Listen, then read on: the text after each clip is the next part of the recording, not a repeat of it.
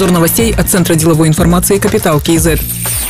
Президент Касымжомар Тукаев призвал казахстанские компании активно осваивать внешние рынки. Правительству и Национальной палате Атамикен поручено определить отрасли и предприятия, имеющие экспортный потенциал. Такие проекты получат господдержку по пакетному принципу. Это льготное финансирование, механизмы экспортной поддержки и гранты. Казахстан намерен увеличить объем несырьевого экспорта до 29 миллиардов долларов уже в следующем году. Также президент отметил, что разрабатывается национальный проект развития агропромышленного комплекса. Касымжомар Тукаев сказал, что будет лично контролировать ход разработки документа и будет заслуживать выслушивать чиновников, предпринимателей и экспертов.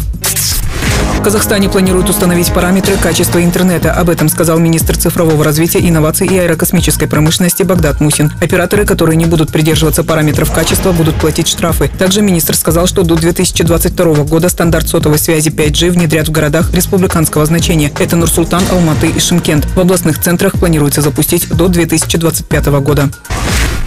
Главный государственный санитарный врач Казахстана Ерлан Киясов подписал новое постановление. Один из пунктов документа касается авиапассажиров, которые вернулись из-за рубежа без справки об отрицательном ПЦР-тесте. Если справки нет, то они подлежат изоляции в карантинный стационар до 7 суток для обследования на COVID-19. Ранее в карантинный стационар изолировали на двое суток. В постановлении также указывается, что иностранные граждане без справок с отрицательным результатом на коронавирус не будут допускаться к посадке на борт воздушного судна.